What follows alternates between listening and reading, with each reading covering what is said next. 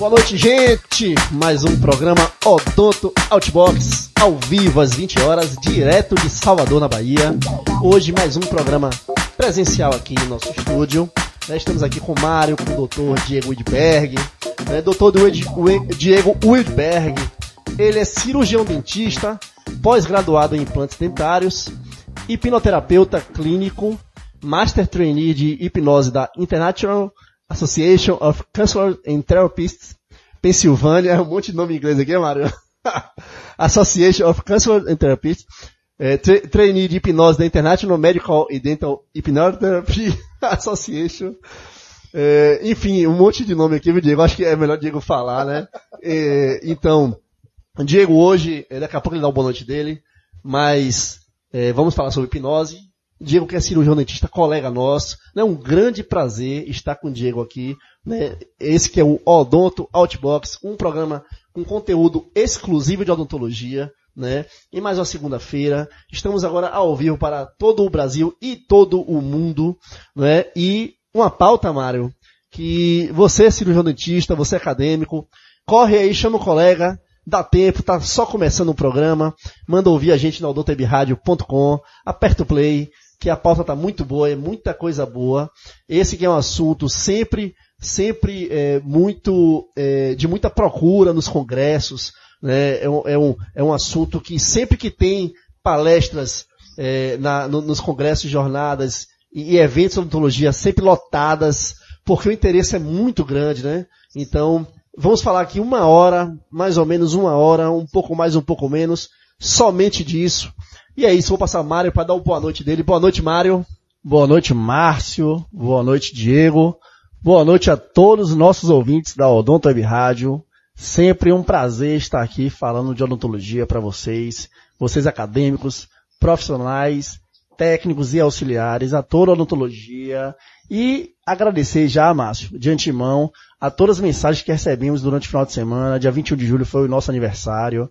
O pessoal foi muito carinhoso com a gente nas nossas redes sociais, na banda dos Bom de Boca, na, no Instagram da rádio, da Odontebi Rádio, nos Instagrams também, pessoais também, o meu e de Márcio. Então agradecer a todos os amigos, parceiros e seguidores que foram lá e mandaram mensagem de carinho, gravaram um vídeo, fizeram também postagens no Story. Muito obrigado e que Deus nos dê muita saúde e força para seguir nessa luta diária que é né, essa profissão linda e temos que batalhar por mais e mais espaço para todos nós aí e fazer uma odontologia de excelência. Já vou aqui adiantar e mandar logo um boa noite aqui para Diego. Diego, a voz agora é com você. Boa noite, Mário. Boa noite, Márcio. Boa noite, ouvinte. É um prazer estar aqui com dois colegas que ainda não conhecia, falando sobre esse assunto tão polêmico, né? Tanto no mundo do palco, do show, quanto no mundo clínico, né? Que é o que a gente veio falar aqui hoje. É, um boa noite para você que está aí dedicando essa uma hora do seu tempo para conhecer um pouco mais sobre hipnose, para conhecer um pouquinho mais sobre os benefícios dessa ferramenta e o que, que ela pode agregar na tua profissão ou em você como pessoa, seja no controle emocional ou seja como uma ferramenta a mais para agregar valor na tua profissão. Prazer enorme estar aqui com vocês. Seja muito bem-vindo, Diego. Eu vou tentar ler o restante aqui, porque eu, eu estudei inglês, eu vou ler. É, é porque assim, ó, quem não tá vendo. Cara, não desiste. Não, não desisto, não.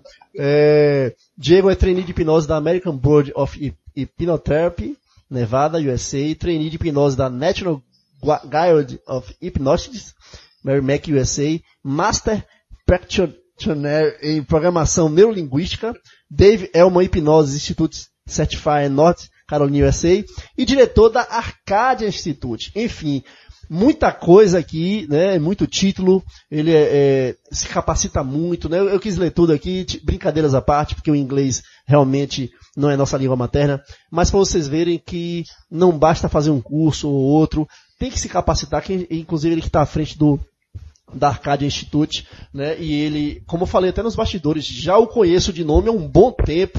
Né, de um colega meu, médico, um abraço Luquinho, se estiver nos ouvindo, falando bem dele, já fez alguns cursos com o Diego.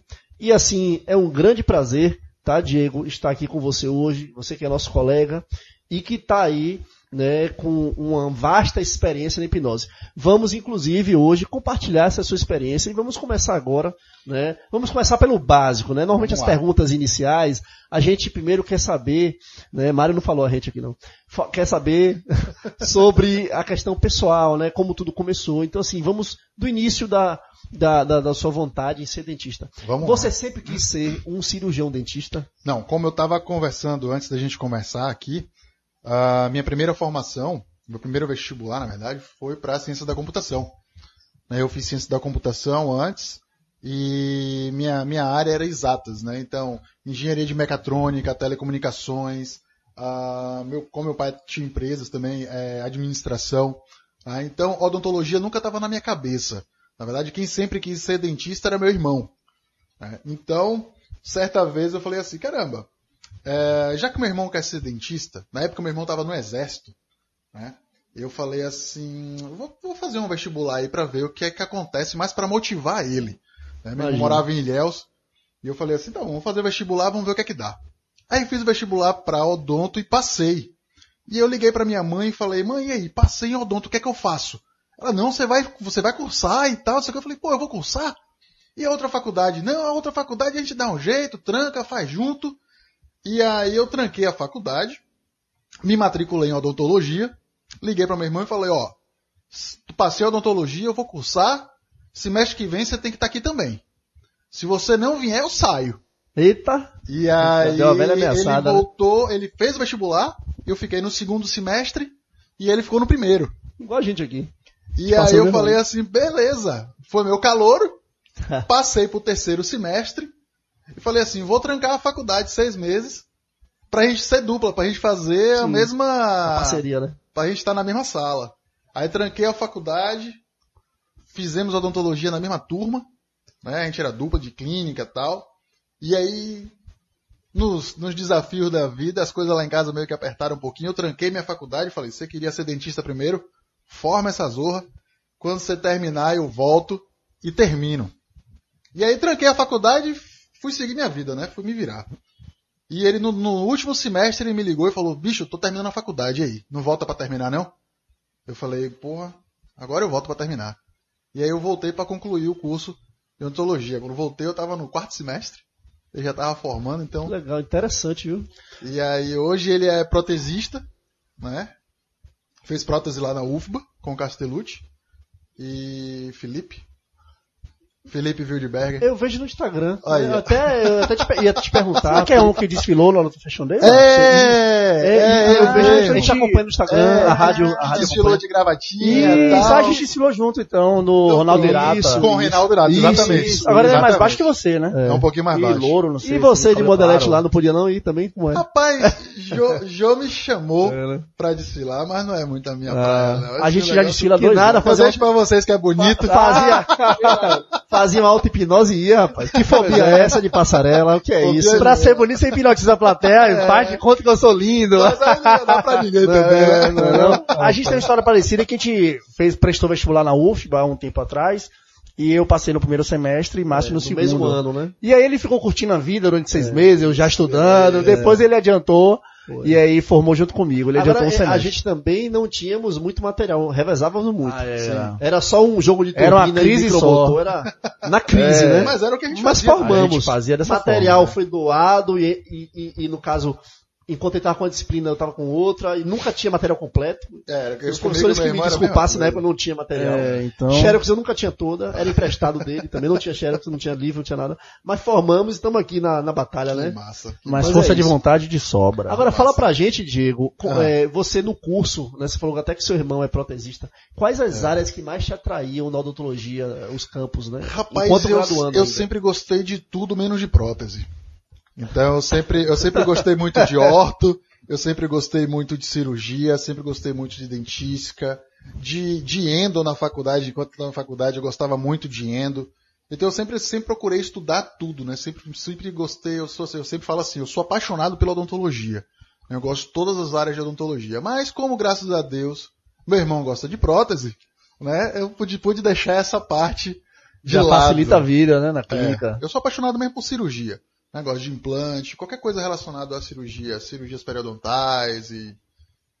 É, é a área que eu gosto mais. E aí depois, agregando com a hipnose, eu me apaixonei mais ainda, né? Porque é, principalmente pelo sistema imunológico, né? Pela cicatrização pós-cirúrgica, os benefícios que a gente pode ter, que é sensacional. É, e cirurgia, é, a gente sempre fala aqui nos nossos entrevistados, é a grande paixão. A primeira paixão na odontologia, né? Quando o acadêmico ele começa a cursar a faculdade, faculdade, ele já quer ser um cirurgião. Acho que vem muitas, muito seriado. E aí ele já quer tirar dente, cortar gengiva, suturar, essas coisas aí. É e aí aí. depois ele vai amadurecendo durante a faculdade. É. Alguns realmente têm um dom na cirurgia e vão seguindo nesse caminho. E outros vão, vão descobrindo outras paixões, né? Vai amadurecendo o amor pela profissão e aí vai surgindo a prótese, a estética, a radiologia, a endodontia e por aí vai. Né, Márcio? É, agora sim, e, e- e a hipnose? Né? Quando você começou a se interessar por hipnose, esse que eu ainda considero um assunto muito novo.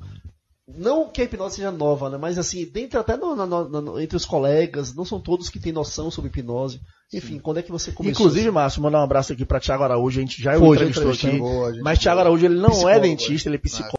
artigos em inglês, comecei a comprar livros em inglês e comecei a estudar como é que realmente a hipnose podia ser aplicada na odontologia. Então aí eu arrisquei minha primeira cirurgia ainda como graduando, né? Ah, conversando com algumas colegas e tal, e, e, e aí eu comecei a descobrir que tem muito estudante de odontologia que tem medo de dentista, Com e certeza. que tem muito dentista formado que tem medo de dentista. Né? E aí a gente começou a fazer hipnose com alguns colegas na faculdade e eu sugeri, comecei a sugerir fazer eh, cirurgia de terceiro molar com hipnose. E foi aí que eu fiz minha primeira cirurgia, tá no YouTube lá, o pessoal que quiser acessar depois, cirurgia com hipnose, cirurgia odontológica com hipnose, tá lá. E foi minha primeira cirurgia com hipnose. O professor da época da clínica, coordenador de cirurgia, ficou pé da vida comigo. Mas depois, quando eu formei, já me chamou para ser orientador de TCC, para fazer cirurgia ao vivo com hipnose durante ah, ah, os con- não congresso, mas é é como se, com os congressos da faculdade Sim, sim. de odontologia. né? Então é bem bacana. Foi assim que começou o meu interesse por hipnose. né? E aí, vendo os benefícios que a hipnose poderia agregar, me apaixonei muito mais. né? Porque Agora, me fala, é, a gente falando de hipnose, hipnose. O que é hipnose? que é né? hipnose. E o que acontece quando estamos hipnotizados? Rapaz, hipnose é bruxaria, mentira. hipnose é um estado alterado de consciência. tá? É, uma, é uma hiperconcentração, é um foco, tá? Que você volta esse foco mais para o seu interno do que para o seu externo. Então, por exemplo, sempre que você se absorve numa experiência, seja numa música, seja numa festa, seja num cheiro, seja em numa sensação, você entra no estado de hipnose. Você se absorve numa experiência e você se dissocia do momento presente. Sim. Então, um exemplo clássico é quando você está dirigindo e você passa por um lugar e depois de um tempo você fala assim, caramba, passei por tal lugar e não lembro. Acontece muito. Quem é que estava dirigindo o carro? Onde é que você estava quando você estava dirigindo o carro? Quando isso aconteceu? Caramba, será que eu passei por um radar? Quanto é que eu estava de velocidade? É. né? Quem é que estava dirigindo o carro nessa hora? Ou você entra no automático, você quer vir pra cá e de repente se vê indo pra casa e fala, o que é que eu tô fazendo aqui, cara? Eu peguei a entrada errada. Entrei no automático. Meio que se desliga, né? Perde o retorno, desliga. né? É, você, é como se fosse uma distração nessas Isso. horas. Né? Só que na clínica, a gente pega esse estado, que é natural do ser humano, Sim. e puxa para a clínica. Então a gente começa a hipnose fazendo uma espécie de relaxamento. Não que hipnose seja relaxamento, mas o relaxamento pode levar a pessoa para o estado de hipnose. Tá? E através disso, claro, a gente fazendo toda uma preparação, uma desmistificação da hipnose, porque ninguém, ninguém fica inconsciente, né? E aí eu acho que eu já estou antecipando alguns mitos. Ninguém fica inconsciente quando está em hipnose, ninguém faz o que quer, o que não quer em hipnose. Qualquer coisa que vá contra o princípio, contra os valores da pessoa, traz ela de volta do estado de hipnose. Se for uma coisa que vá, tipo assim, agredir moralmente aquela pessoa. É, imagina que eu estou preparando um paciente para fazer uma cirurgia e ali no meio falar, ah, imita uma galinha agora. Eu falei, pô, o que, que esse cara quer, velho? É. Eu vim aqui fazer uma cirurgia. Tipo ele assim, tá- não tem nada a ver com a história. Nada a ver, entendeu? E, e, e para que ele pudesse imitar uma galinha, a gente precisaria estar num contexto de festa, onde ele estaria no meio dos amigos dele, onde ele fosse capaz de fazer aquilo. Sim? Então a pessoa precisa estar predisposta claro. a, no ambiente clínico, sempre a gente volta para o objetivo do cliente. O que é que ele quer? É controlar a ansiedade? Foi um trauma que ele sofreu? Ah, é um medo que ele tem de agulha, de sangue, da anestesia, ou até mesmo do, procedimento que vai ser realizado? Sim. E a gente volta a hipnose para aquilo. Então a gente começa no consultório desmistificando, mostrando que ele está no controle daquele estado, que ele pode abrir o olho quando ele quiser, que ele pode falar quando ele quiser, que ele pode se movimentar quando ele quiser. Só que é um estado de relaxamento tão bom, tão agradável, que ele um, um lado do cérebro fala assim: caramba, eu acho que meu nariz está coçando. E o outro lado fala assim: tá, deixa coçar e daí, tá tão bom que me deixa aqui quieto. Sabe aqueles cinco minutinhos de manhã falar, tá, eu sei que tem que levantar, mas me dá mais cinco minutos? Sim. É mais ou menos nesse estado que a pessoa fica. E no momento que a pessoa entra no estado, nesse estado de hipnose, é como se a gente abrisse uma porta para o inconsciente. Então, uma vez que foi estabelecido um rapó, o que é, que é rapó? É um vínculo de confiança, de empatia com o profissional e o paciente. Sim. Tá? É, fica mais fácil de ele aceitar as sugestões que o profissional passa, tá? E através disso a gente conseguir induzir alguns tipos de fenômenos, como amnésia, como anestesia. Então é, é como se a gente acessasse diretamente o inconsciente daquele paciente. Muito legal. Isso é hipnose. Então, é, qualquer pessoa pode ser hipnotizada? Qualquer pessoa pode ser hipnotizada desde que ela seja cognitivamente normal. Por exemplo. Tem entendimento. Hã? Tem entendimento ela do que tem se entendimento passa. exatamente. Ela sabe o que está acontecendo, seja capaz de seguir instruções simples. Sim. Então, por exemplo, uma pessoa com Alzheimer, num estágio avançado, provavelmente ela não pode ser hipnotizada. Sim. Uma pessoa com Parkinson muito avançado também não é capaz de ser hipnotizado. Uh, um autista, dependendo do nível de autismo, e síndrome de Down também, também não. Né? E uh, esquizofrênicos. Os esquizofrênicos eles podem ser hipnotizados, mas desde que seja por um psicólogo ou um psiquiatra, porque o esquizofrênico já vive em transe. Sim. Tá? Então ele já vê coisa que não existe, ele já ouve coisa que não existe. Então tem precisa ter um cuidado muito grande com essa pessoa para ao invés para não acabar prejudicando ela. Um paciente com paralisia cerebral, por exemplo. Não. Um Não. paciente que sofreu um AVC, nem pensar com paralisia cerebral, nada desse tipo. Também não. Tem que ser cognitivamente perfeito. A pessoa tem que ser capaz Sim. de seguir instruções simples. Ah, Diego, mas eu não consigo nem me concentrar. Não precisa se concentrar. Se é capaz de seguir instruções simples, sou. Já é o suficiente. Isso é interessante porque na odontologia, né, inclusive se tiver algum acadêmico nos ouvindo aí, é, os acadêmicos que até ouvem bastante, é, a especialidade do, de pacientes especiais, não é? Às vezes até o dentista pode pensar em se habilitar para alguns casos, mas como você falou, nem todos os casos são possíveis de, de, de poder é, ter essa ferramenta da hipnose né, na- no, no atendimento. Isso. A gente abrangindo um pouco mais o termo paciente especial, a gente já vai pegando paciente diabético, Claro. né, Sim. hipertenso, tal, Comprometido sistema. que aí a gente pode usar a hipnose e Isso, deve. E deve. isso. E deve, porque no momento que a gente está utilizando a hipnose, a gente está desativando o sistema simpático e ativando o sistema parasimpático.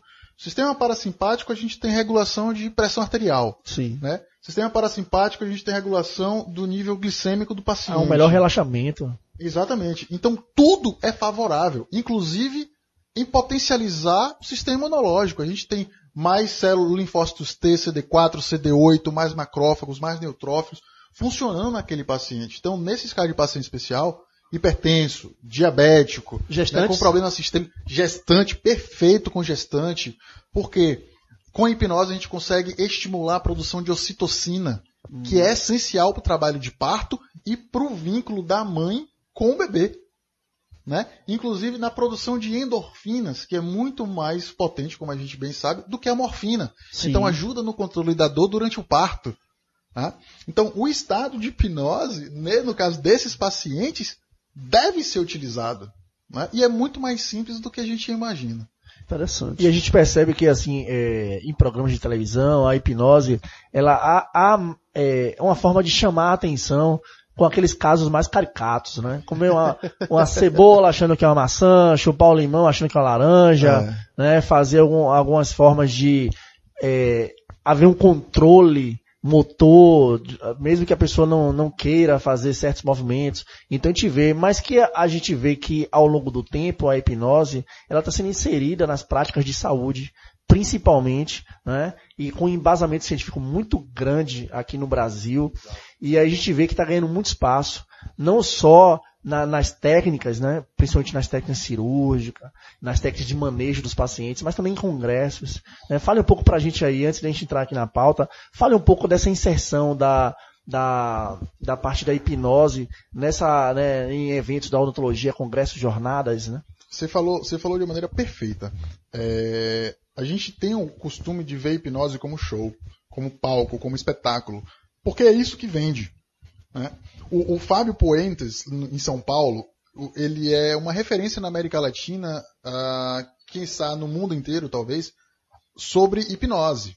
Né? E o Fábio, eu uma vez eu conversei com ele assim, falei, poxa Fábio, por que, que você não mostra a parte uh, clínica da hipnose? Por que, que você não mostra o trabalho que você faz no Hospital das Clínicas em São Paulo, no controle da dor de queimados? Né? Porque ele tem uma equipe multidisciplinar que trabalha junto Sim. com ele de cirurgião, de neurologista, de anestesista, né? no controle da dor de queimados, que é a pior dor que existe, que porque é, é uma dor absurdamente dolorosa. Exatamente. A recuperação. É uma dor nevrálgica, é, né? Então, terrível, terrível. E ele virou para mim e falou assim: porque coisa chata não vende. Coisa chata não vende. É, então, para que as né? pessoas né? possam se interessar pela hipnose, eu tenho que mostrar os fenômenos do show da hipnose para pelo menos criar curiosidade. Para poder atrair para o que é importante. Exato. Eu até concordo só que aí a gente também reforça os mitos. Isso. Que fortalecem os medos das pessoas em relação ao, ao assunto, ao tema. Né? E aí, o que acontece é que nos Estados Unidos, na Europa, a, a hipnose é muito utilizada na odontologia.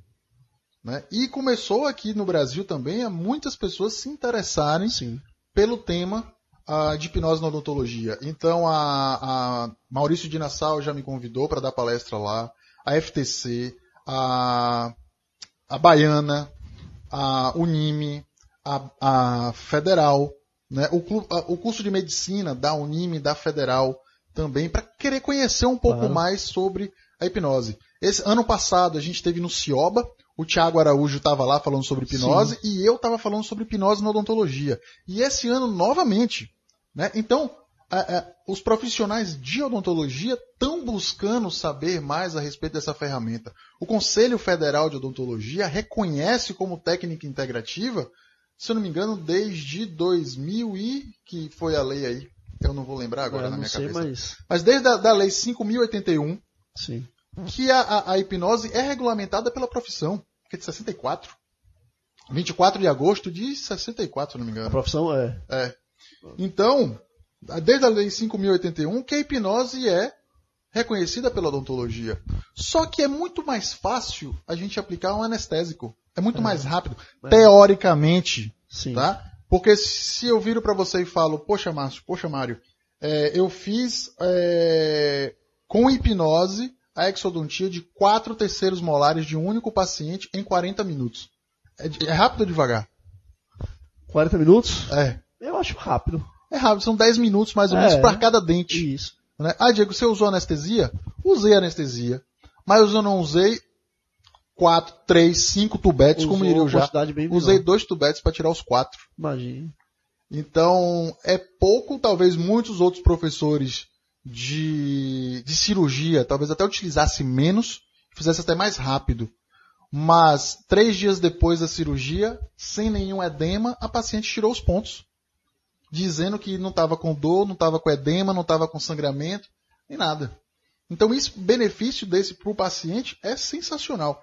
Então, eu acredito que a, a, odontologia vem abrindo mais a cabeça, aceitando mais, conhecer um pouco mais do, do benefício da hipnose, porque a gente, na verdade, só tem a ganhar. Né? É uma área que não é explorada, que não existe muito artigo científico escrito aqui no Brasil, mas a gente precisa abrir a cabeça e começar a procurar essas referências lá fora.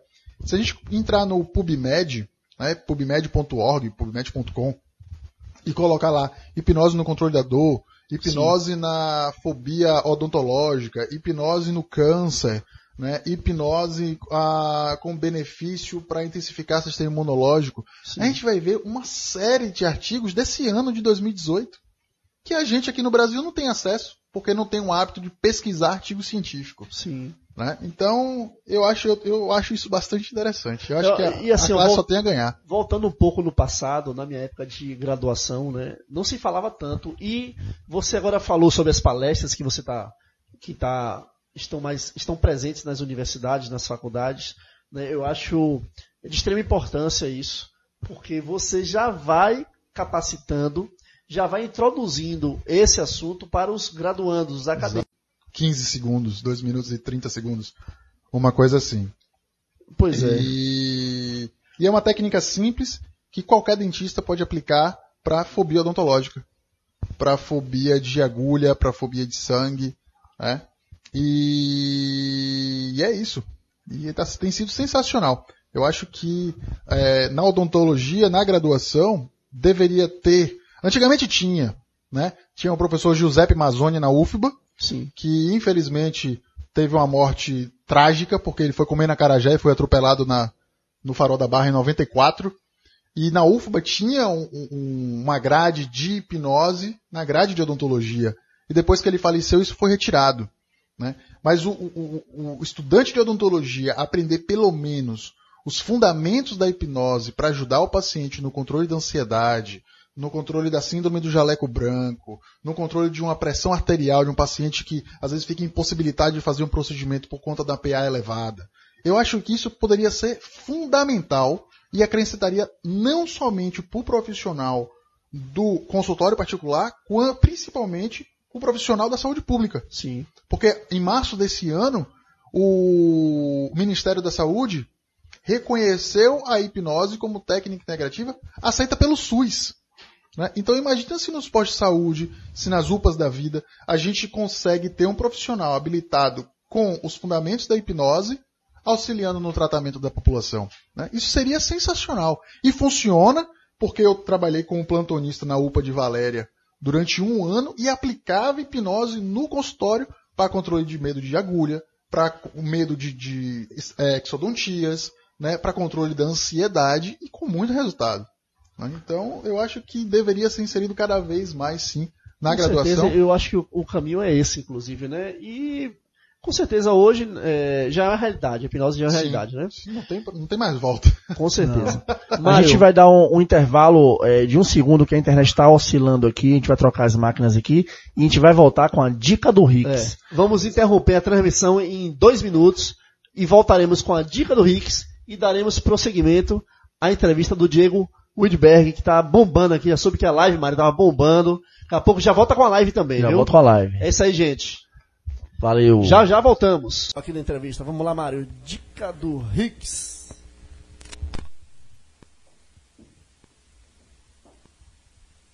Olá pessoal, aqui é o Ricardo Reis, o agregador da odontologia. A dica do Rix. Quando entramos nas redes sociais, nos deparamos com inúmeros perfis de clínicas, consultórios e também de profissionais da odontologia falando sobre as transformações dos sorrisos dos pacientes. É inegável que nossa profissão teve um avanço incrível no que diz respeito da estética tanto dental quanto também facial.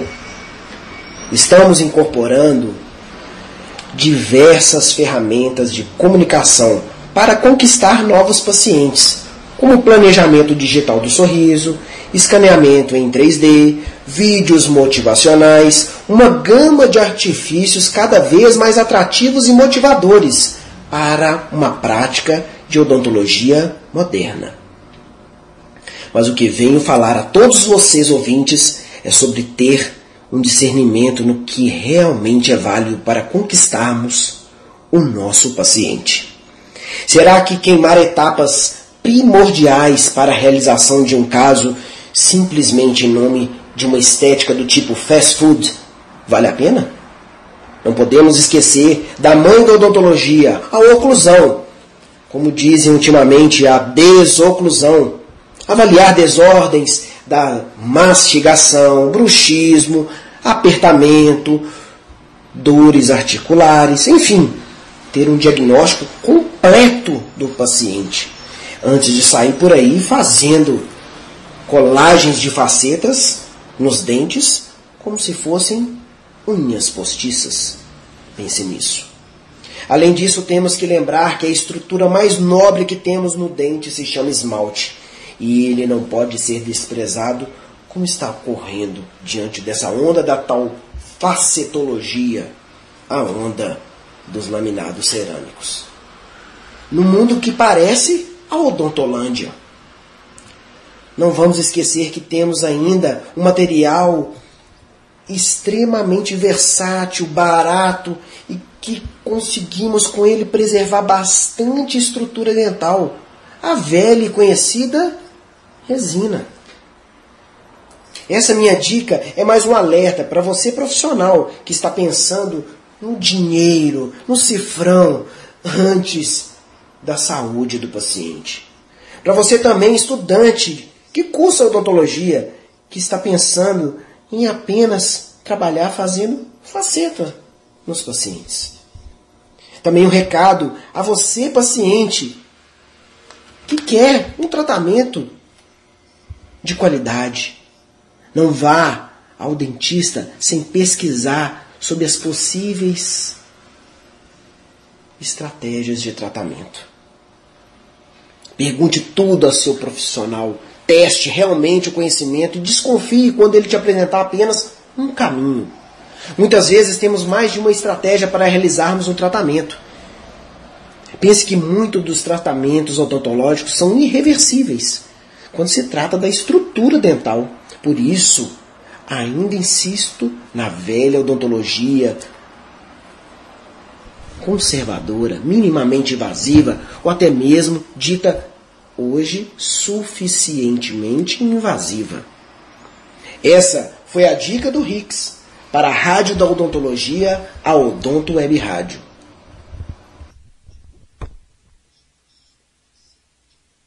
É isso aí, gente. Mais uma dica do Hicks aí. Sucesso, né? Sempre com grandes dicas. O Ricardo Reis, nosso colaborador aí, doutor Ricardo Reis. Hicks, valeu, Hicks. Um grande abraço para você. Valeu, Rix.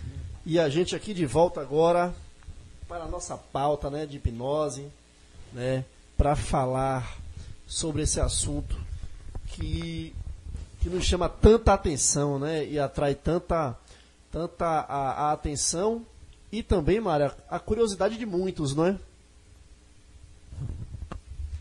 Não é isso, Mário? É isso aí, Márcio. Damos seguimento aqui à entrevista. Rapaz, ó, para quem, quem nos acompanhou, deixa eu explicar aqui. Hoje, é, precisamos ficar fora do ar um minuto aí. Porque a gente, a gente sempre tenta, é, na verdade, explicar tudo o que acontece aqui. Então, trocamos a máquina hoje e por algum motivo ela interrompeu por duas vezes o sinal. Para não ficar o programa inteiro interrompendo, decidimos trocar de máquina e aí damos prosseguimento agora na maior normalidade possível. possível. Não é isso, Diego? Mas é isso. O, o, voltando aqui a falar sobre hipnose, a gente falou já sobre é, a aplicação, não foi? Eu cheguei a te perguntar, Diego, sobre a maior aplicação da hipnose na odontologia. Ainda não, mas eu acho que Pô, eu acabei falando alguma coisa a falou, disso. Eu acho que você falou de anestesia, né? É, então, assim, é. só para fechar esse assunto, é, a, a, a, questão da anestesia ainda hum. é o que o profissional mais procura, o controle é, da dor, é, e também do sangramento? Eu acho que puxando esses o dois. O controle da dor é a área que é mais, mais estudada na hipnose no mundo. Né? É, se a gente falar, der um tema, um assunto onde a hipnose é mais pesquisada, é no controle da dor. Tá? Mas acredito que hoje a visão do profissional da odontologia a respeito da hipnose é mais a humanização. Né? Mais você oferecer uma qualidade de atendimento para o paciente é você fazer um controle de ansiedade, Sim. você ajudar no controle de uma fobia, na resolução de um trauma, né? Porque o conselho, nosso conselho de odontologia, ele permite que a gente faça com isso através da hipnose, né? Uh, não que a gente vá entrar no assunto da psicologia, não, quando uma coisa mais severa surgir, desde que a pessoa ainda não tenha conhecimento sobre psicopatologias, etc., a gente deve encaminhar para um psicólogo. Né? Mas uh, acredito que hoje o que mais se busca é o atendimento humanizado, é o controle da ansiedade, é permitir que o paciente consiga fazer pelo menos algum tipo de profilaxia, algum tipo de restauração, fazer o, o procedimento padrão, Sim. né, preventivo, e não um procedimento curativo. Claro que ah, você promover anestesia com hipnose, você promover o controle de uma hemorragia com hipnose, chama a atenção, né, gera curiosidade, é muito interessante. Como é que, como é que isso acontece? Por que, que você fala para a pessoa imaginar que ela está fechando uma torneira e para uma hemorragia? Como é que isso acontece? É, é. curioso. Né? Interessante, né? Mas a mente da gente ela não sabe distinguir o que é verdade do que é imaginado. Só de a gente parar para pensar assim, quando a gente imagina uma situação onde a gente se vê incapaz de resolver ou sem recursos para resolver, a gente já começa a ter um pouquinho de taquicardia, já começa a ter um pouco de sudorese. Mas a gente está dando estímulos para o nosso cérebro de como se aquilo realmente estivesse acontecendo. Então a gente já começa a ter uma reação fisiológica que é o aumento de adrenalina e cortisol no nosso corpo, tá? que, que, que acaba disparando também o nosso sistema de luta e fuga para a sobrevivência. Né? Então, ah, no momento que a gente começa a usar estímulos, começa a dar estímulos para o paciente, onde ele onde mostra que o sistema ah, imunológico dele vai estar reagindo de maneira positiva, de que vai estar havendo um, um, um fechamento dos vasos sanguíneos e redução da, da hemorragia ou do sangramento, isso acaba acontecendo de fato. Mas voltando à tua pergunta, acredito que ah, ah, o que o profissional da odontologia hoje mais procura é o atendimento humanizado. Né? É uma, um- uma diferenciação, é levar valor para o serviço dele. Tanto é que a estética está aí bombando, né? agregar valor à profissão. Eu acho que isso que vem buscando. E a fidelização. Sim. Porque uma vez que o paciente se sente bem no consultório, ele vai querer voltar e ele vai indicar pacientes.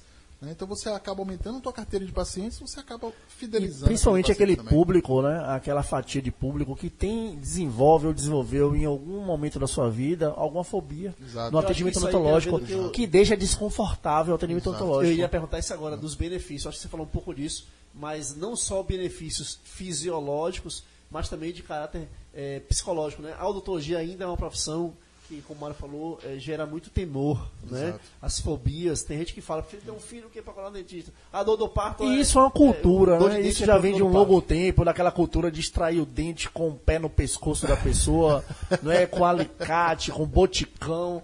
Até a gente vê até em algumas feiras esculturas, né, de o, o antigo barbeiro cirurgião, cirurgião barbeiro que falava na época. Rapaz, eu fui- Então aquela forma grotesca de fazer, principalmente as exodontias. Eu fui outro dia numa barbearia ali na Pituba. E quando eu cheguei no caixa, fui lá, cortei cabelo tal, fiz a barba. Quando eu cheguei no caixa, que eu olhei pra cima, aí tinha uma navalha, um, um pincel de fazer a barba, um fórceps.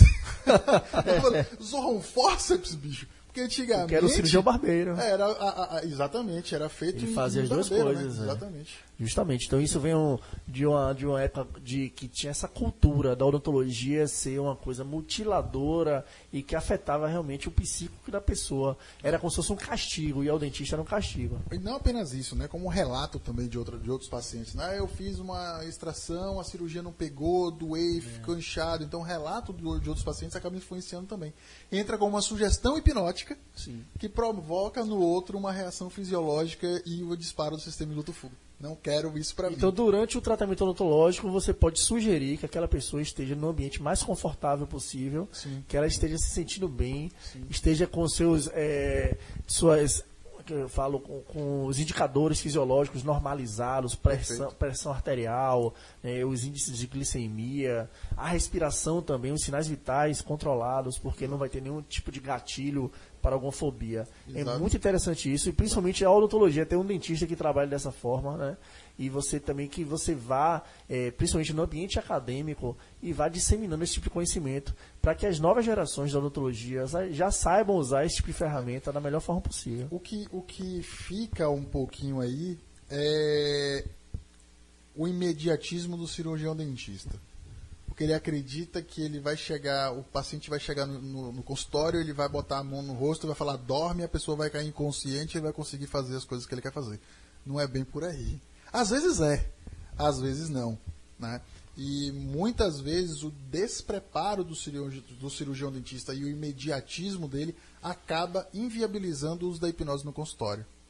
onde você precisa ter um pouco mais de paciência e se doar um pouco mais para o teu cliente para oferecer o melhor atendimento, né? Eu... as duas partes têm que estar relaxadas, é isso? O, o, profissional também não pode ter aquela tensão de querer hipnotizar logo? Então, quando o profissional da, sabe hipnose, ele está aplicando também auto-hipnose para controle do estresse, para controle da ansiedade. E aí a gente já começa a influenciar também o resultado do paciente. Porque o paciente, quando percebe que o profissional está calmo, está tranquilo, está se sentindo mais seguro, ele também fica calmo, tranquilo e seguro. E toda hipnose, e toda hipnose é uma auto-hipnose. Né?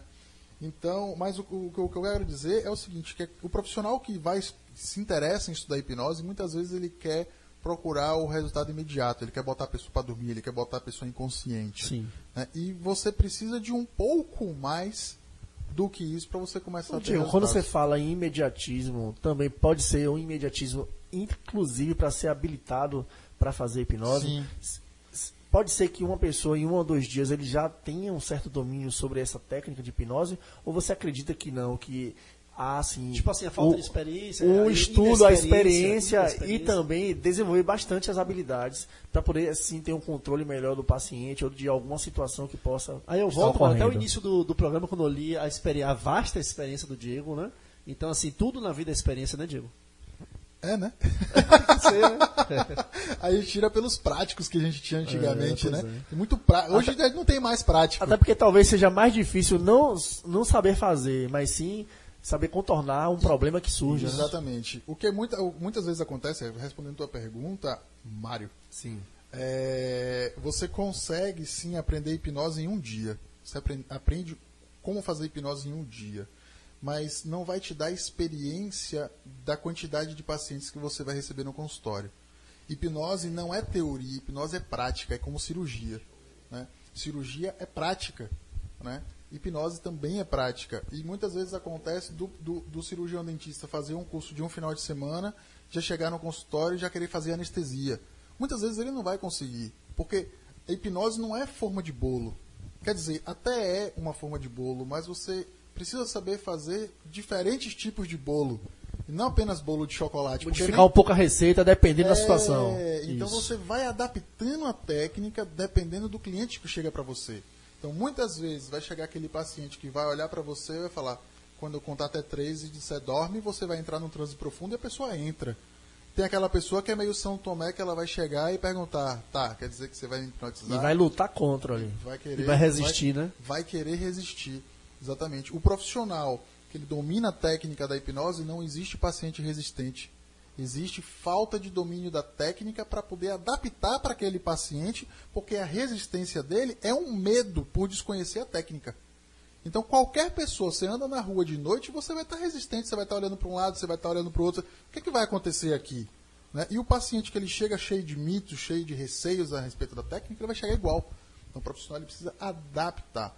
Então, o Conselho Federal de Odontologia, ele pede no mínimo 180 horas para que o cirurgião dentista comece a, é, a atuar na odontologia. E, e isso é bastante interessante, porque eles pedem, para você tirar uma habilitação em hipnose, você precisa fazer o curso pelos CFO.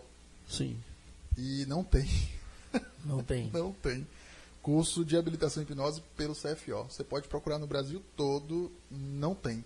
Entra no site do CFO. E para quem quer estar habilitado em hipnose? O CFO não restringe. Ele não restringe. Desde que você comprove, é por exemplo, o recém-formado ele pode entrar no hospital e fazer uma ortognática? Pode. Ele está capacitado a fazer? Não. Aí ele vai ter que responder pelos é. atos dele como cirurgião dentista, devido às consequências que ele vai estar gerando no, no, no, no paciente. Mas poder ele pode. É. O, o conselho não restringe. É. é. Com a hipnose é a mesma coisa. Então, o profissional ele se responsabiliza pelo que ele está fazendo. Pelo resultado da sua técnica. Exatamente. Então, ah, como trainer de hipnose, até seguindo os padrões de ensino internacional, a gente sempre foca, ó, não é um curso de final de semana que vai, que vai te dar segurança para você fazer uma cirurgia, para você atender um paciente hipertenso e controlar a PA dele com hipnose.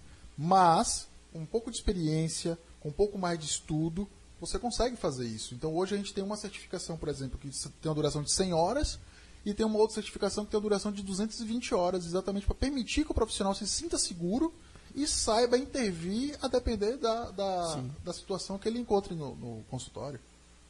Entendeu? Que são as, as mais variadas possíveis situações, né? É. Pois é, Desde até- fobias até controle hemostático, controle de né, tecidual mesmo na, durante os procedimentos, Exatamente. principalmente os cirúrgicos, que são os que mais podem ocorrer intercorrências. E aí, e aí vem um, um- um- um- me veio uma questão interessante agora. Como faz para você identificar aquele paciente que ele entrou em transe de maneira imediata e daquele paciente que teve um desmaio? Como é, que faz para você? é. Nunca Qual me passou que- pela cabeça Que tipo isso. de sinais você pode identificar no paciente em transe que um paciente que teve um desmaio não vai apresentar? Eu acho que eu consigo imaginar aqui. Sudorese. Sudorese o paciente em transe tem na palma da mão. É. É. Ele tem também é, aumento da, da pulsação Na- da carótida, também Mas, por acontece exemplo, em o paciente que desmaia, às vezes ele está com é, uma baixa de pressão e a sudorese Eu vou é te fácil, dizer né? agora. eu vou te- Perfeito. Eu vou te dizer o que, qual é a que eu- peraí diferença. que eu tô chegando lá. Não, deixa você falar uma, eu falo outra. Ah, Vamos, eu falei sudorese, por e isso. você? Eu vou dizer o rápido movimento dos olhos. Não é não? Na tem- hipnose tem. o t- em É, na hipnose não, você e quem tem- tá desmaiado não tem. Quem está desmaiado não tem. Pois é, Perfeito. não tem. A perda de consciência A perda de consciência. hipnose tá consciente, né? Está consciente na no hipnose. desmaio nem sempre. Exatamente, perfeito. Então algumas coisas. E. Vou deixar o especialista falar. É bacana. E como faz para você diferenciar também uma síndrome vasovagal de um paciente que está entrando em transe? Porque uma síndrome vasovagal passa- também é uma É, resposta de isso. fuga que É. leva o paciente ao desmaio. Isso. Então É. ele está entrando em transe ou ele está tendo um- um- uma resposta de síndrome vasovagal? É.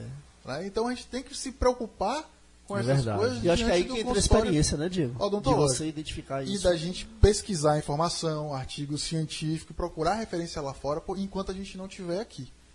Né? Não estou dizendo para ficar com medo de usar hipnose. Não. Hipnose não oferece risco nenhum ao paciente. O que oferece risco ao paciente é o despreparo do profissional. Mas nesses casos que você falou aí, eh, seria até de um diagnóstico diferencial, vamos dizer assim, né? É importante uma boa anamnese para esse paciente, para saber de tudo que ele tem, não só fisiológico, a questão patológica, fisiológica, mas também das fobia- fobias, porque vai que ele não te fale que tenha medo de dentista, chega na hora e dá um apagão e, entendeu? Exatamente. Mas geralmente o paciente que é fóbico, ele fala. Já fala logo. Eu tenho medo de dentista, eu tenho medo de agulha, aí eu não posso ver sangue, aí eu tive uma tia, eu tive uma experiência que passou por isso. e isso. Ah, meu Então, vizinho falou isso, incrementando aquilo, essa outro. pergunta de Márcio, há uma, uma certa entrevista antes de hipnotizar uma pessoa na clínica odontológica? Tem, da mesma maneira que a gente tem uma, uma- uma entrevista ficha- pré-anestésica antes de entrar no centro cirúrgico. Então Ah, a gente faz toda uma entrevista com aquele paciente para ver como que ele responde à hipnose, desmistificar a hipnose. Existem alguns testes, alguns exercícios que a gente faz para avaliar se ele entra rápido, se ele entra devagar, qual é o melhor tipo de comunicação que a gente precisa fazer com ele. Se é uma comunicação mais direta, mais rápida, ou se é uma comunicação mais vaga, mais aberta, né, para envolver ele na experiência. Isso Então, numa consulta prévia, né? isso a gente faz na consulta prévia. Geralmente na primeira consulta a gente já faz isso. Ô Diego, então assim, para um cirurgião dentista que quer atuar com hipnose no seu consultório, na sua clínica, isso hoje em dia é você acredita que seja um diferencial para aquela rotina profissional dele? Isso vai agregar valor ao seu atendimento? Vou, vou, te, vou te responder mostrando uma foto. O pessoal que está aí ouvindo não vai conseguir ver, mas eu vou mostrar depois para vocês.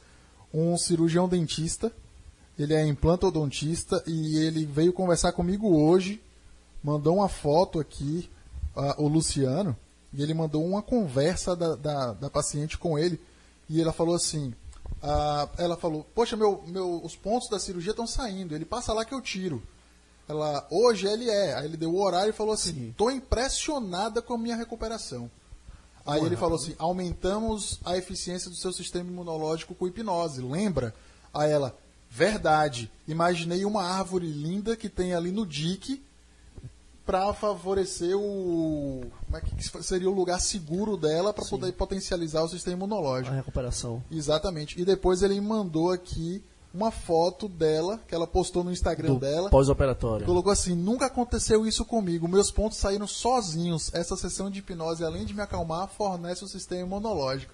E marcou o dentista. Essa é a melhor propaganda que existe. mas essa informação, é, essa informação é, é uma informação que, que eu acho que é valiosíssima, né? Porque você alia a técnica né, da cirurgia com o pós-operatório, né? A- Exatamente. A, excelente recuperação do paciente. Exatamente, Então, exatamente. se É a propaganda é a alma do negócio, né?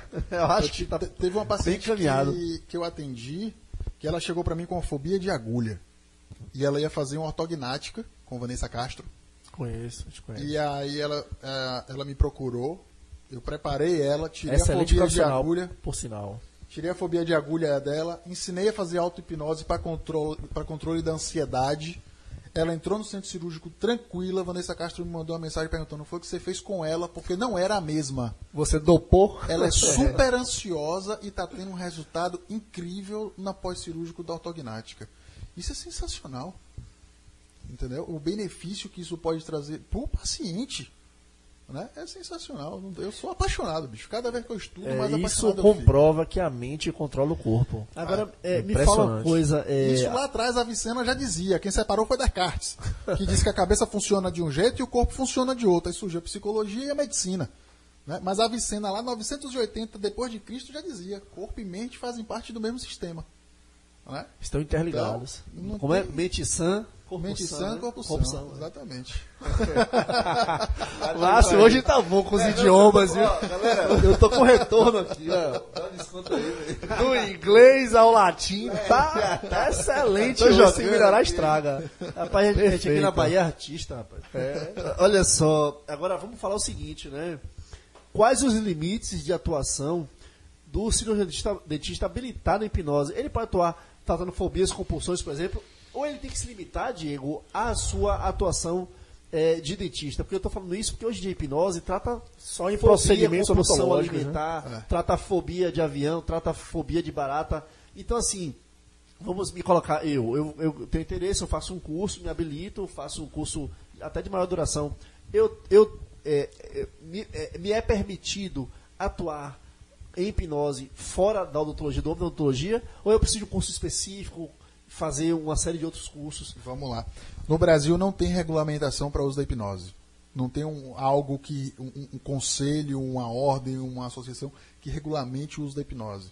O Conselho de Medicina, Odontologia, Fisioterapia e Psicologia reconhecem o uso como técnica integrativa. Sim. Tá? Eu sempre digo assim: não coloque o dedo aonde a mão não alcança. Claro. né? Então, o cirurgião dentista, que ele não tem conhecimento de psicopatologia, não vai trabalhar com síndrome do pânico. Entendeu? Ele vai trabalhar com síndrome do pânico como dentista? Não, ele vai trabalhar como terapeuta. Certo? Como dentista, ele vai se restringir à área de atuação dele. Uma cirurgia, sistema imunológico, anestesia, controle de PA, controle de Hemostasia. pressão arterial, é, hemostasia, perfeito. E controle da ansiedade. E dentro do ah, da Lei 5.081, diz que a gente também pode trabalhar fobias e traumas. Tá?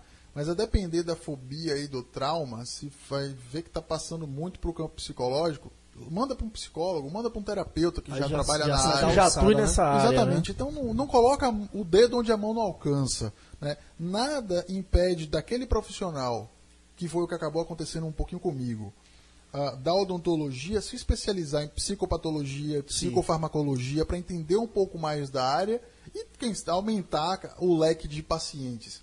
Né?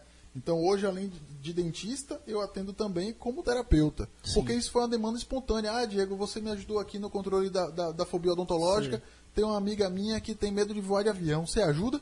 Pô, a técnica é muito parecida. Ajudo. Ah, eu tenho uma mãe, minha mãe sofreu um trauma dirigindo um carro e depois desse trauma não dirige mais. Você ajuda? Pô, cara, a mesma, a mesma técnica de trauma de dentista, ajudo. Então foi acabando surgindo uma demanda espontânea. E aí você tem que se especializar na área. Claro, né? Vai estudar um pouquinho de psicologia, vai ver o CID-10, né? vai pegar o, o- vai estudar um pouquinho sobre psicofarmacologia para entender quando um psiquiatra prescreve uma medicação, que medicação é aquela, como é que ela funciona, se é a captação de serotonina, se não é, para que não faça besteira. Porque às vezes a gente quer ajudar demais, mas acaba prejudicando. E entender um pouco mais da complexidade do psíquico, né? É, que a, a nossa mente realmente é um universo. A nossa mente mente. É, né? E cada cabeça é um mundo, cada, cabeça, é um mundo. mundo. Cada, cabeça Cada é um mundo. entende o mundo da sua forma. Exatamente. Então, É, para eu entender isso é, aí, voltando à questão da experiência, quanto mais experiência você tenha, né? Aí que você tem que É. entender o que que você pode estar tá, é, atuando ou não, né? O discernimento. Exatamente. Agora sim, é, vamos entrar um pouco, eu acho que não está aqui na pauta, mas em questões práticas de hipnose. Adoro. É, eu até vi na live aqui, minha esposa está na live, né, Thaís, e falou aqui brincando, mas vai ser hipnotizado. Ah. Eu falei até nos bastidores para Diego, eu morro de medo. Eu não sei porquê, é fobia de hipnose? Será, Diego? é os mitos, né? É os mitos, é, né? Vai que eu conto alguma coisa que minha mulher não pode saber. Pois Mentira, é. tô brincando. eu solto aqui uma verdade né, e um mito aqui ao vivo. Mas assim, Diego, quando você vai nas palestras, né? E, e, sempre é muito interessante, porque não deixa de ser algo interessante a hipnose, né? No Cioba 2016, vimos uma palestra lotada, né? Eu, eu vi a palestra do Thiago, professor Tiago Araújo, lotada de gente assim, e me encantou realmente a hipnose. Né? Então, assim, quando você vai nas palestras, você é solicitado a fazer mais que tipo de apresentações, assim, quais que chamam mais a atenção do público? Fala, poxa, eu consegui atenção nisso aqui, a mão que gruda, é, é, tanta coisa véio, que, é. é interessante assim. Quando a gente tem, quando a gente tem uma plateia muito grande, dá pra gente fazer umas brincadeiras, né? Então, essa, essa técnica da mão, da mão que gruda, por exemplo, a gente faz em consultório, porque é uma maneira de avaliar aquele paciente, como aquele paciente entra em transe. Claro que numa plateia com 300, 400 pessoas durante uma palestra, a quantidade de pessoas que vão grudar a mão é enorme. Né? Então você vai ter ali 15, vai 20, haver uma seleção natural. 30 é. pessoas que vão grudar a mão. Né? Então, Para sua felicidade. Né? É, exatamente.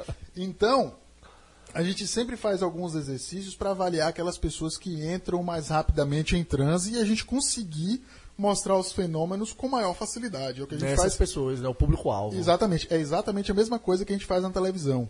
Porque na televisão a gente também não tem tempo para mostrar. Né? Cinco minutos na televisão é uma vida. Então a gente... E uma fortuna. e uma fortuna. Uh, e aí, isso a gente faz como é que se diz, na palestra de palco, mas uh, o que mais pedem para fazer é ver os fenômenos. As pessoas vão Sim. realmente para ver o outro pagando mico. Né? e eu sempre me neguei a fazer show. Eu nunca fiz ninguém comer cebola, nunca fiz ninguém imitar galinha, exatamente para mostrar a parte científica Sim. da hipnose. Então o que eu faço, eu enfio uma agulha. eu boto a pessoa em transe e promovo o anestesia Sim e passa uma agulha na mão, Eita. passa uma agulha no pescoço. E ainda demonstra a hemostasia. Né? Demonstra hemostasia. E, e, em uma vez, é, eu tenho isso filmado, é, eu coloquei a, a menina em transe e eu peguei um porta-agulha e clipei duas vezes na mão dela. E porta-agulha, bicho, quem já experimentou daquela beliscadinha dói pra caramba. E aí eu clipei duas vezes para mostrar o controle de dor com hipnose. É e, então essas coisas eu geralmente faço coloca a pessoa em transe em cima do palco e tira uma fobia, né? Que mais que eu faço? Faço algumas técnicas de indução mais instantânea que a gente usa no cirúrgico para reinduzir a pessoa em transe. Então, vamos supor que você está fazendo uma cirurgia, um procedimento, um, uma endodontia, uma profilaxia, alguma coisa assim, e o paciente saiu do transe no meio do procedimento. Como que faz para você reinduzir aquela pessoa ao transe de maneira mais rápida? O... Né? Então, geralmente uso essas técnicas. O Diego, aí também. você faz é, um exemplo, aí você botou uma pessoa no palco e você ajuda a reduzir ou inibe aquela fobia naquele momento. Isso vai ajudar a desprogramar essa fobia ou ela, essa pessoa precisa passar por um tratamento, ser exposta várias e várias vezes, ou naquele momento você já vai ajudar de alguma forma a reduzir essa fobia? Uma fobia não tem origem. Ela surge do nada e desaparece do mesmo então, jeito Então, veio. nesse momento que você tirou a fobia de barata no palco. Já era. Ela não vai ter mais nenhum episódio de fobia não. dali em diante? Fobia, não. Não. Fobia é diferente de trauma. O trauma se persiste. Se ela é pequena, se ela é pequena, com, sei lá, 5 anos de idade, o irmãozinho mais velho dela pegou uma barata e esfregou na cara dela, ele criou um trauma. Aí já é uma programação mais profunda, né? No Aí você precisa fazer um tratamento, Sim. ressignificar aquele trauma. Entendi. Às vezes com uma sessão só resolve. Às vezes você precisa de algumas sessões para resolver aquilo ali. Né? Mas na, no caso de fobia específica, o que é uma fobia específica? É aquela reação irracional diante de algo hipervalorizada, inofensivo. E muitas vezes coloca em risco a vida do próprio paciente. Porque ele da reação, né? Que é uma reação instintiva, irracional, né? De, de, sobrevivência. Pode atravessar uma rua correndo, o carro atropelar. Carro porque viu a barata na calçada. Exatamente. É. Então, no caso da fobia específica, a gente resolve ela muito rápido, porque uma fobia é um transtorno de ansiedade. Então, qualquer pessoa, diante de qualquer primeira experiência, vai ter medo. Então, imagina, você já saltar de paraquedas? Eu não sei. Não. Mas não. só de imaginar saltar de paraquedas. de altura?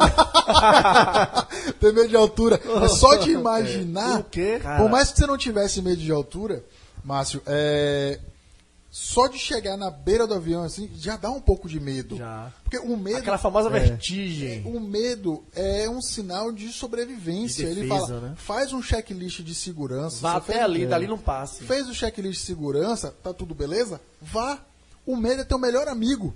O medo é aquele cara que você vai numa festa, vê uma menina bonita, ele fala, velho, não vá não. Não vá não, Sabe que- quando você conheceu sua esposa? Ele, velho, vai devagar, você sabe o que, é que você vai falar, você sabe como é que você vai chegar nela. O não você já tem. É, o não você já tem, mas e aí? Você vai chegar o quê? Você vai falar o quê? Você vai chamar pra dançar e tal? Não, velho, já sei o que, é que eu vou fazer. Então vá. Se você tá se sentindo seguro, vá. O medo é teu melhor amigo Sei. nessas horas. Só que a pessoa que tem fobia, isso é descontrolado. E aí vem uma pergunta que também não tá na pauta aqui. Ô Diego, e você? Se você é que você tem alguma fobia, algum medo, alguma ansiedade, você consegue controlar isso? Você faz a Não. auto-hipnose? Não. Isso funciona com você? Eu não tenho medo nem fobia. É, Já. Não acho que eu nunca tive medo nem fobia. É como eu tava falando. Eu nunca soltei de paraquedas. Tenho vontade. Talvez quando eu chegar lá, vá dar um ataque cardíaco, vou ficar uma coisa Tentar assim. recuar? É, talvez não, porque eu vou olhar, pô, o cara sabe o que tá fazendo, tá em segurança e tal. Qualquer primeira experiência, cara. É, é difícil. A primeira cirurgia que você fez na faculdade, você, você era uma mistura de medo e excitação. Isso.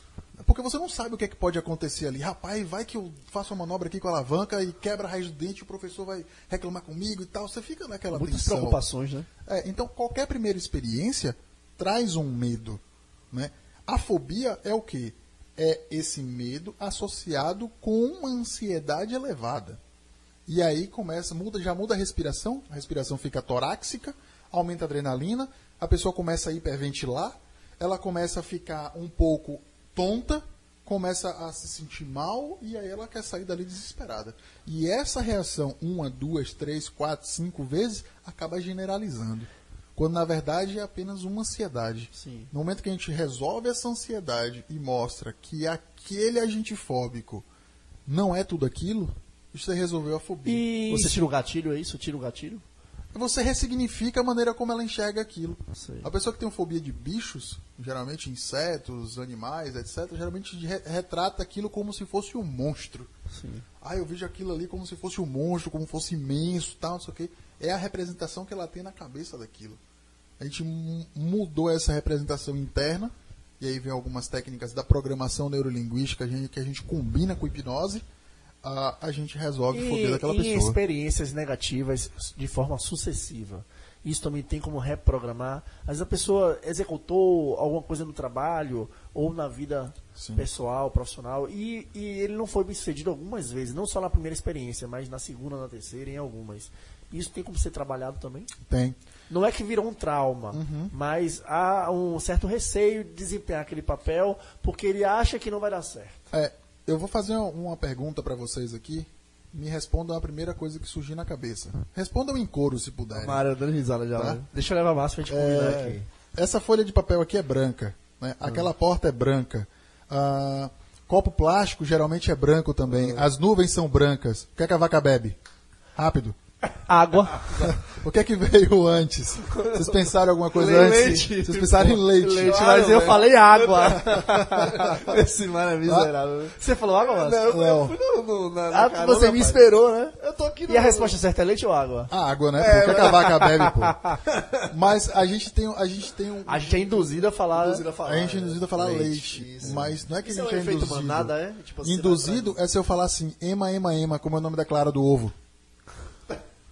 O nome da clara do ovo é clara. Clara não é gema, não, não, não né? é gema. É, Mário pensou gema. Aí- Cara, ficou na ponta da língua. Eu travei.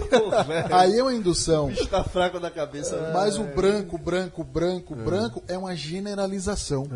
Então a gente generaliza nessa brincadeira aqui, Sim. mas toda experiência positiva ou experiência negativa, inconscientemente a gente também generaliza. No teu restaurante favorito, você fala assim, poxa, vamos jantar no restaurante tal hoje? Vamos. Chega lá, o serviço não tá legal. Poxa, eu gosto desse restaurante, o serviço é tão bom, não sei o que aconteceu hoje. Você vai numa segunda vez, poxa, é, não, não tá tão bom assim. Na terceira vez você vai, poxa, eu não volto mais aqui. Mas pode ter sido uma coincidência. O pessoal podia estar trocando de equipe, mudou a cozinha, mudou a rede de, de, de garçons. Né? É- mas a gente generaliza. Então, isso a gente faz de maneira inconsciente. Né? Então, com a hipnose, a gente acaba quebrando essa generalização e mostra né, que não é bem assim. né? Todo mundo fala assim, nossa, eu tenho medo de dentista. Quando chega no consultório, fala, eu morro de medo de dentista. Eu pergunto, o que foi que eu te fiz? É. Tô te conhecendo agora. Mas dentista é uma coisa É. generalista. E, e- É um e parece que monstro. já veio, isso já vem na carga genética das gerações que vão se sucedendo, porque dentista tem uma má fama desde sempre, né? Eu Que é acredito. associada à dor, a sofrimento, né? A brutalidade. Mas não é, cara. né? A gente- a gente- tem que ser. é, a imagem de bruto, né? De uma pessoa rude, É. bruto, sem paciência. E não é bem assim, né? Eu me considero gentil no, no atendimento, mas é difícil de, é, dissociar dessa imagem, né? E é, infelizmente ainda tem muito, né? É.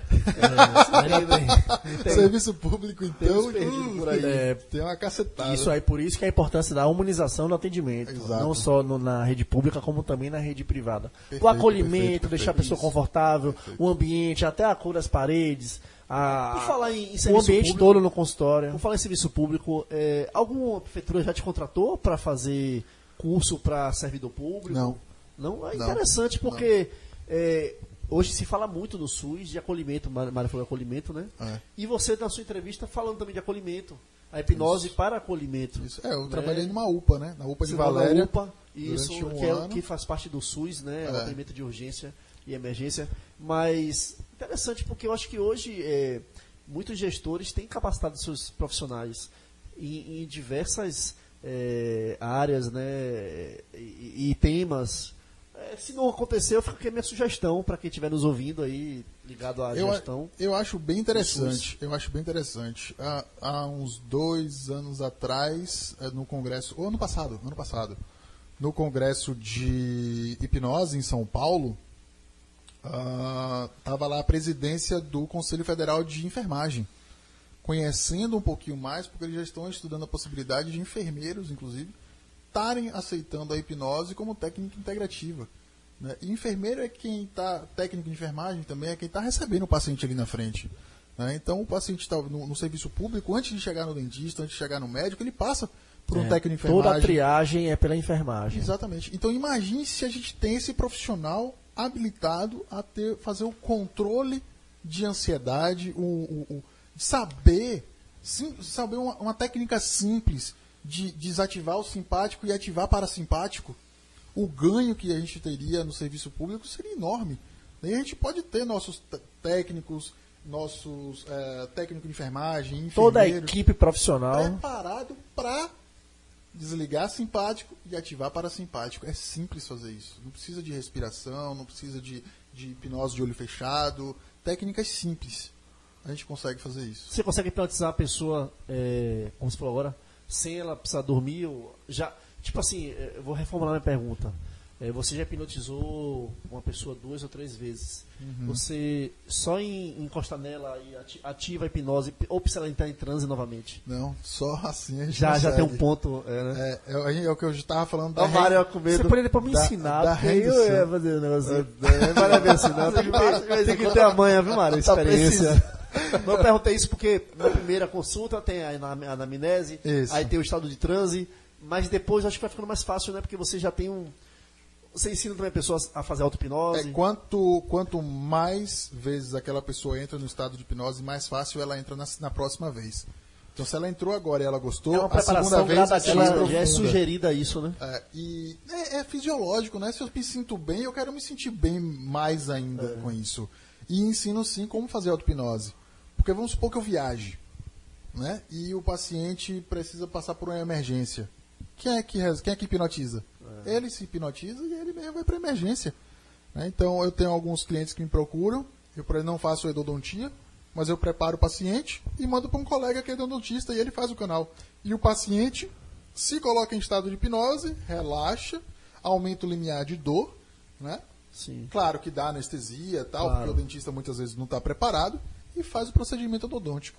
Então a auto-hipnose é fundamental. E essa auto-hipnose é como se a pessoa ela tivesse um melhor autocontrole né, em várias situações. né? Exatamente. Então isso vai ajudar não só nos procedimentos odontológicos, na área de saúde, mas também no seu dia a dia. Tem gente que é super violento no trânsito. Perfeito. Né, super agressivo, ou quando ingere bebida alcoólica. Eu sei que a bebida alcoólica deve atrapalhar muito o estado aí, porque é uma. É uma é um tipo de substância que diminui o reflexo e atua de na- no psíquico também.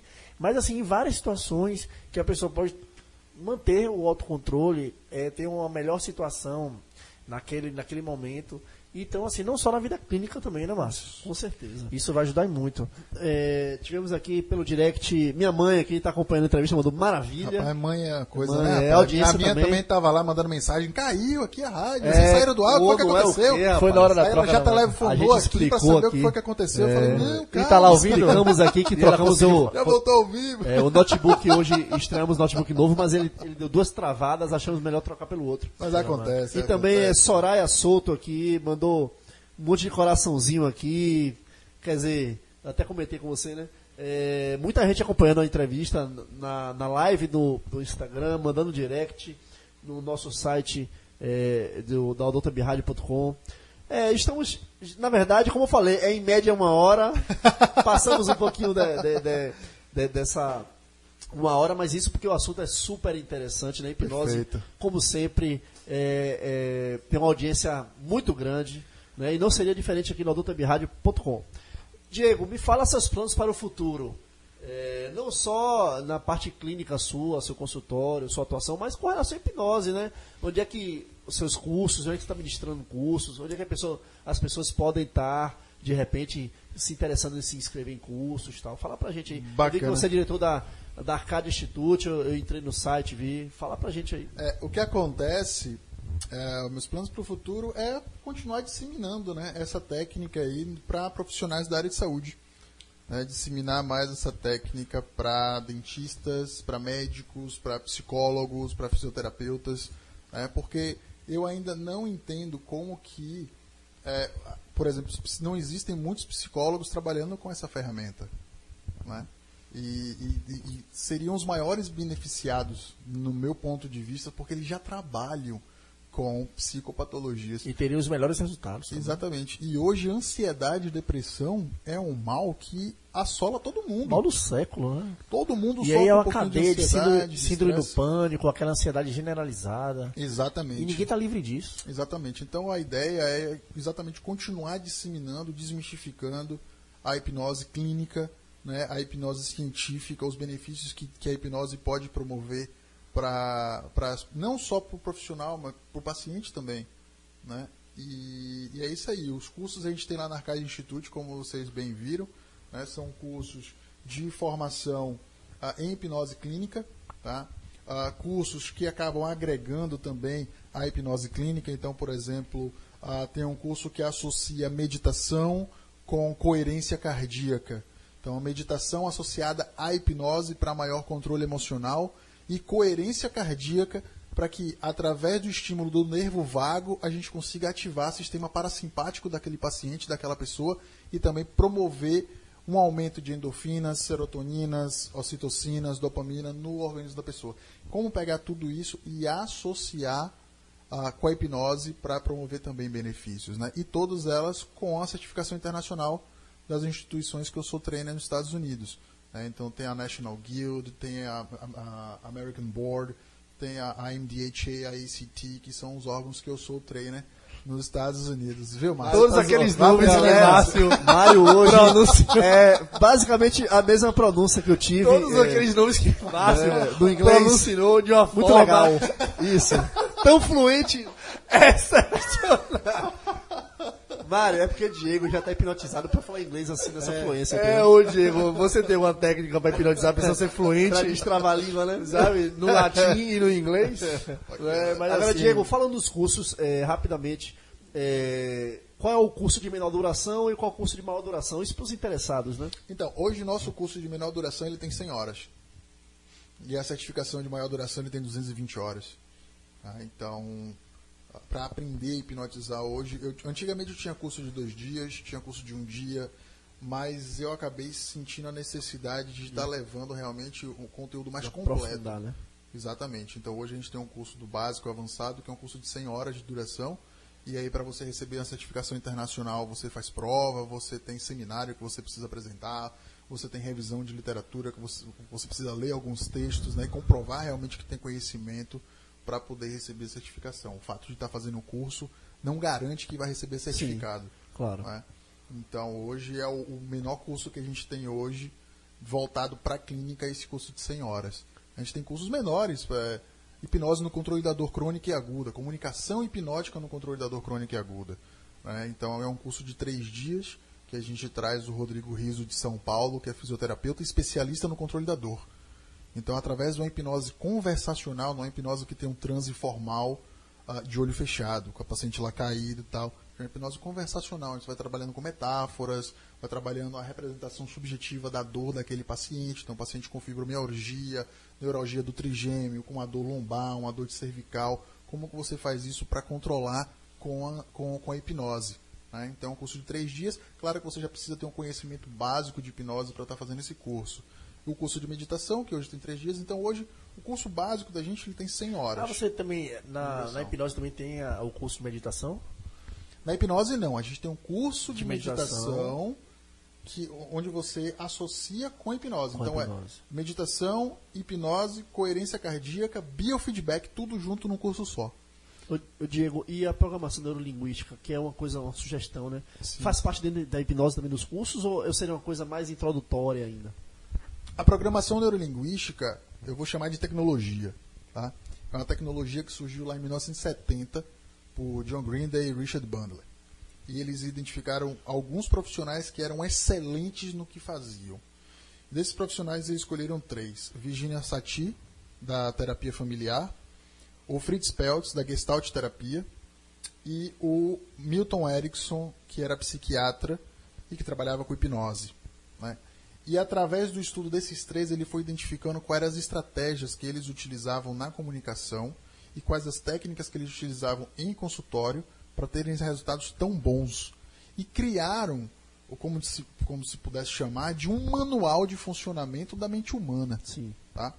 Então, claro que aquele profissional que tem conhecimento da programação neurolinguística e combina conhecimentos, ferramentas, técnicas da programação neurolinguística com hipnose, ele vai ter um resultado maior. Ele vai ter um resultado melhor. Né? Inclusive, quando ele aplicar a programação neurolinguística nele como profissional, para identificar novas estratégias, para flexibilizar crenças, para flexibilizar percepções. Né? Então, a, a, a PNL ela entra aí como uma ferramenta à parte. Tá? Mas dentro do curso de formação de hipnose, a gente tem sim a hipnose ericksoniana, que, por exemplo, que é a hipnose conversacional, que está dentro da programação neurolinguística. Né? E está também conceitos como, por exemplo, perceber sistema representacional do paciente, o que, que são submodalidades da PNL, que a gente acaba colocando na nossa formação uh, também de hipnose, mas não apenas sobre isso, né? apenas isso. A gente entra com protocolos para parar de fumar, protocolos para controle de peso, para redução de estresse, para anestesia, tudo isso entra na formação. Regressão de idade, muitas vezes para ressignificar uma fobia, um trauma, a gente precisa fazer uma regressão de idade. Então tudo isso entra na formação de hipnose.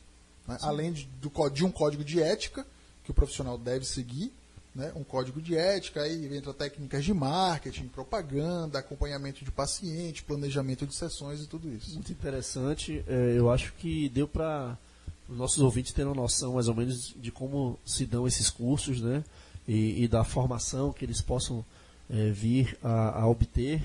E assim, Diego. É... E também no alcance, mas a amplitude que Isso. é a hipnose hoje na odontologia e também o leque de opções uhum. de terapêuticas também que estão é, agregadas a, esse tema. Com certeza. Diego, é, estamos chegando ao fim, né? Passou rápido.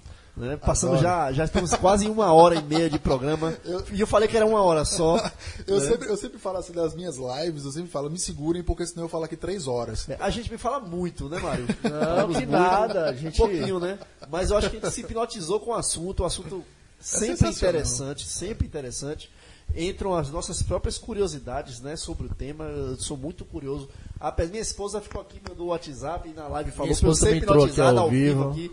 Mas eu falei, eu tenho medo. Eu até entrei na sua última live, sei, se não me engano. Pode ser uma bobagem Alguns dias atrás. minha cabeça, mas na um live, dia entrei. eu pretendo ainda passar por essa experiência. Não precisa ser hoje, não. Mas eu pretendo, porque eu sei que eu acho que vencendo é, essa- esse mito, né? O mito do, do, do receio, né? Então, do Exato. mito da, da- Eu acho que eu vou gostar bastante. Porque todo mundo que é hipnotizado passa a gostar do estado de hipnose, né? Rapaz, Diego, uma delícia.